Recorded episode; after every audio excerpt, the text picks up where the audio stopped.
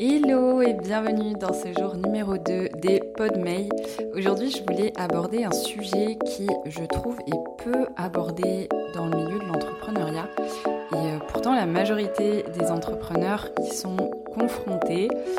C'est le fait de ne pas vivre de son activité. Donc, c'est-à-dire que ton activité de thérapeute ne te permet pas actuellement de te verser un salaire suffisamment confortable pour être sereine, pour payer toutes tes factures, pour assumer toutes tes dépenses et mettre de l'argent de côté. Si c'est ton cas, sache que tu n'es absolument pas la seule et bien au contraire parce que euh, selon une étude de l'INSEE, la rémunération moyenne d'un auto-entrepreneur est de 590 euros. Ouais, c'est fou. Et je sais que c'est pas du tout ce qu'on nous montre euh, sur Instagram. Euh, et pourtant, c'est euh, la réalité de la majorité des entrepreneurs. Donc vraiment, ne culpabilise pas de ne pas faire les 5 ou 10 cas par mois qu'on te vante tout le temps sur Instagram. Car finalement, c'est une minorité d'entrepreneurs qui arrivent à les faire et on ne sait jamais ce qu'il y a derrière. Généralement, ce ne sont pas des gens qui ont réussi à faire ça du jour au lendemain. Ça prend du temps et c'est normal. Maintenant, la question, euh, si tu es dans le cas où tu n'arrives pas à vivre de ton activité de thérapeute, c'est qu'est-ce qu'il faut faire? Alors, tout va dépendre évidemment de ta situation. Si tu es lancé depuis quelques semaines, quelques mois seulement, c'est assez normal. Si ça fait déjà plus de six mois, voire plus d'un an, que tu es lancé et que c'est encore la galère, évidemment, il faut commencer à ben, regarder les choses en face et, euh, faire un petit point sur ta situation. Euh, le but en devenant indépendant, c'est pas d'être euh, tout le temps stressé à cause de l'argent, de te mettre dans des situations financières qui sont inconfortables au final, c'est tout le contraire de ce que tu as envie d'apporter à tes clients. Tu as envie de leur apporter du bien-être, du mieux-être. Et donc, ça commence par toi aussi. Et ça commence aussi par l'aspect financier. Parce que c'est juste euh, ben, une part euh, indispensable de nos vies, qu'on le veuille ou non. Euh, peu importe ce qu'on pense de l'argent, c'est un fait. On, a besoin d'argent pour, pour vivre, en fait, tout simplement. Et si tu es dans ce cas-là et que tu commences un peu à à te poser des questions sur euh, est-ce que tu dois continuer ton activité. Moi, ce que je, ferais à ta place, ce serait de chercher un job alimentaire pendant quelques mois. En fait, le temps de te sécuriser déjà financièrement. Et je trouve que c'est important d'avoir conscience que c'est pas du tout une honte d'avoir un job alimentaire à côté de ton job passion, on va dire. Euh, parce que c'est rare en fait de vivre de son job passion du jour au lendemain, surtout quand, on est indépendant qu'on est à son compte, qu'on démarre de zéro. Comme beaucoup d'entrepreneurs, tu as découvert en faisant, en avançant, euh, comment c'était de gérer une entreprise, comment c'est euh, communiquer, comment créer des offres, etc. Donc forcément, c'est un processus qui prend énormément de temps. Et c'est hum, vraiment un projet que tu dois mener pendant des mois avant d'en récolter les fruits.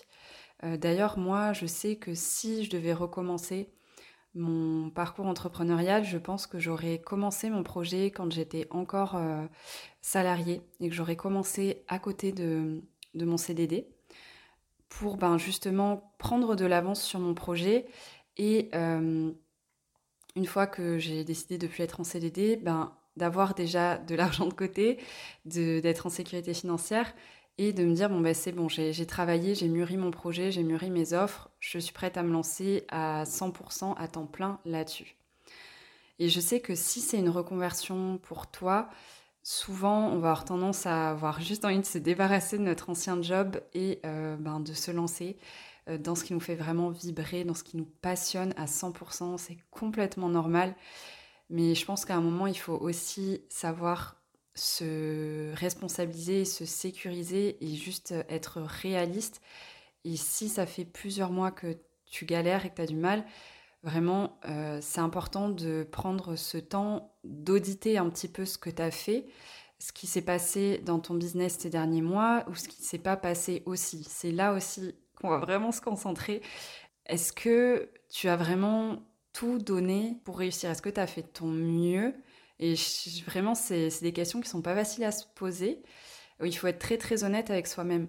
Euh, moi, je sais qu'il y a des périodes dans mon business, j'ai pas donné de mon mieux, j'ai pas fait tout ce que j'aurais dû faire euh, parce que je me suis beaucoup auto-sabotée.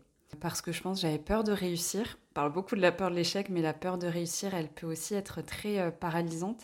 Et ouais, donc c'est vraiment auditer tous les aspects de, ton entreprise au niveau de la communication. Est-ce que tu as mis des choses en place sur les réseaux sociaux, sur, sur ton site web?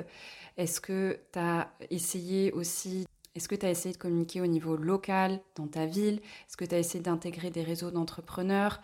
Est-ce que tu as essayé de faire des partenariats avec d'autres personnes pour avancer? Est-ce que tu t'es fait accompagner aussi? Parce que souvent, euh, on pense qu'on va y arriver seul. Et en fait, euh, c'est faux parce qu'on a toujours besoin d'avoir quelqu'un euh, qui déjà nous apporte un regard extérieur, surtout quand on est tout seul à son compte dans son entreprise. Et qu'on n'a pas ce regard extérieur, c'est parfois difficile parce qu'on ne se rend pas compte euh, de ce qui nous bloque pour avancer. On a des œillères en fait. Et il suffit qu'une autre personne nous dise bah, Tiens, et si tu faisais ça, et pourquoi tu fais pas ça comme ça? Et là, pour qu'on ait le déclic et qu'on se dise Ah, mais oui, mais c'est ça en fait que je devrais faire. Donc vraiment, je t'invite déjà à te poser la question est-ce que ce serait pas mieux pour toi de reprendre un job alimentaire à mi-temps et de te dire que c'est éphémère en fait, ne pas y retourner en étant dépité, euh, désespéré, en le voyant comme un échec. Non, c'est de te dire bon ben là pendant six mois, je reprends un job alimentaire, je mets de l'argent de côté, je mets de l'argent qui sera investi par la suite dans mon business, peut-être pour me faire accompagner, pour cette fois-ci ben pas faire les mêmes erreurs et réussir mon projet et, d'y aller et de voir ça de manière positive, en fait, de manière constructive.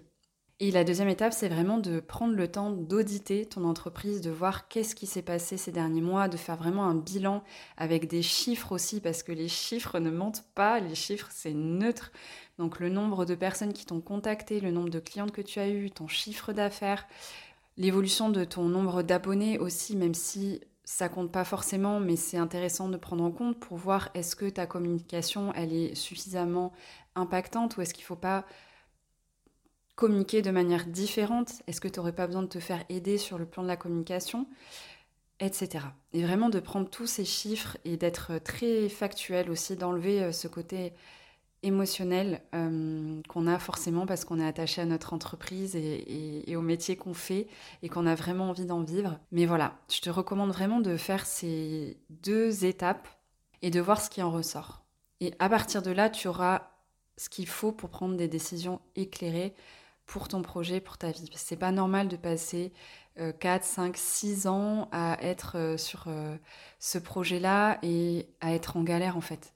Euh, quand je dis c'est pas normal, c'est pas un jugement. Hein. C'est vraiment en toute bienveillance. À un moment donné, il faut ouvrir les yeux, il faut revenir dans la réalité et se dire ben là, ok, où est-ce que j'en suis? Où est-ce que tu en es au niveau de tes finances personnelles aussi? Est-ce que tu as de l'argent de côté? Est-ce que tu peux épargner pour ton avenir? Euh, est-ce que tu es indépendante aussi? Parce qu'en tant que femme, c'est important de rester indépendante, même si on a un conjoint euh, qui peut euh, nous aider le temps que notre projet se lance, etc. Ou on a des aides aussi parfois, mais les aides, elles sont éphémères.